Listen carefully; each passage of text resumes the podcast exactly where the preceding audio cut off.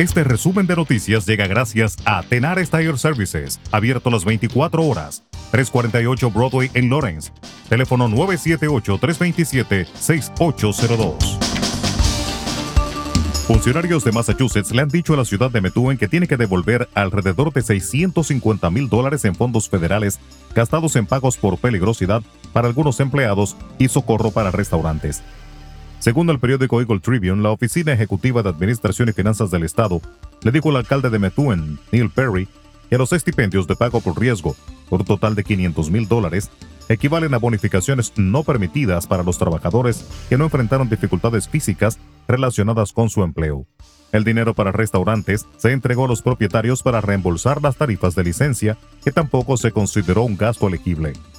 Antes de que se distribuyera el dinero, Perry dijo que el oficial financiero de la ciudad buscó orientación y le dijo que el pago por condiciones de vida peligrosas era un gasto permitido.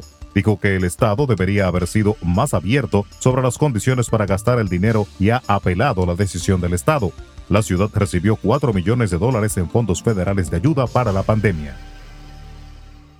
El gobernador de Massachusetts, Charlie Baker, anunció este lunes que el estado distribuirá 2 millones de kits de prueba rápida de COVID-19 para el hogar a medida que continúan aumentando los casos de virus nuevos antes de la temporada navideña. Los kits de prueba serán gratuitos y primero se enviarán a 102 comunidades con el porcentaje estimado más alto de familias por debajo del nivel de pobreza. Con el tiempo, la iniciativa se ampliará a todos los pueblos y ciudades del estado. La Agencia de Manejo de Emergencias de Massachusetts y la Guardia Nacional tendrán la tarea de distribuir los kits de prueba que pueden dar un resultado en 15 minutos. Los residentes de la ciudad de Mayfield, Kentucky, devastada por un tornado, podrían quedarse sin calefacción, agua y electricidad en temperaturas frías durante mucho tiempo, advirtió el alcalde este lunes, mientras las autoridades luchan por restablecer los servicios después de que un enjambre de tornados arrasaron barrios y mataron a decenas de personas en cinco estados. Las autoridades aún están contando la devastación de las tormentas del viernes, aunque creen que el número de muertos será menor de lo que se temía inicialmente, ya que parecía que muchas más personas escaparon de una fábrica de velas en Mayfield de lo que se esperaba.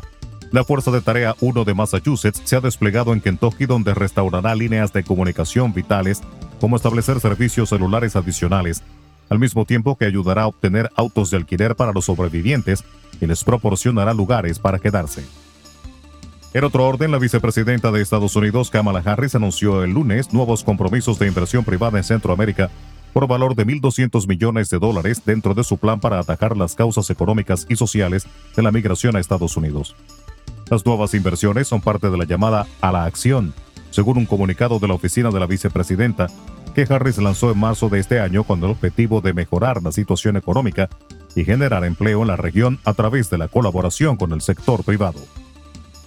En República Dominicana, el Ayuntamiento de Baní y el Distrito Municipal de Catalina, provincia Peravia, declararon tres días de duelo por el fallecimiento de al menos tres dominicanos oriundos de esa provincia, los cuales estaban dentro del grupo de migrantes que viajaban en el camión que se accidentó en la carretera Tuxtla Gutiérrez, Chiapa de Corzo, Chiapas Sur de México. Los tres días de duelo iniciaron desde este lunes 13 de diciembre y hasta el próximo jueves 16 a las 6 de la mañana.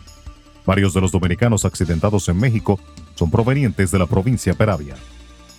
Y después de ocho meses de trabajo, la Comisión para la Transformación y Profesionalización de la Policía Dominicana presentó este lunes su informe final, en el cual reveló que la institución del orden está totalmente arrabalizada y descuidada por el Estado, e insistieron en el uso erróneo de la fuerza frente a los ciudadanos y sus derechos humanos.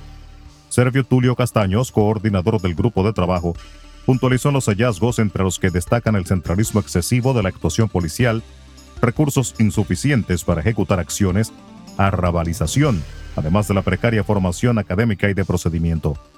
El presidente Luis Abinader había prometido en octubre de este año que el tiempo mínimo de formación de un agente policial sería ampliado de seis meses a un año, porque hay muchos policías que han sido entrenados en dos meses por las pocas personas interesadas en ser parte de esa institución debido a los bajos salarios. Resumen de noticias. La verdad en acción. Jorge Auden. Conduzca seguro confiando el cuidado de sus ruedas a Tenares Tire Services, abierto las 24 horas, los 7 días de la semana. 348 Broadway en Lawrence. Al comprar gomas nuevas, recibe reparación de por vida, además de otros servicios también de por vida. Tenares Tire Services también ofrece alineación y balanceo y autodetailing. Las mejores gomas nuevas y usadas en Tenares Tire Services, con el trato afable de Brian de Peña y su equipo. Tenares Tire Services, 348 Broadway en Lawrence. Teléfono 978-327-6802.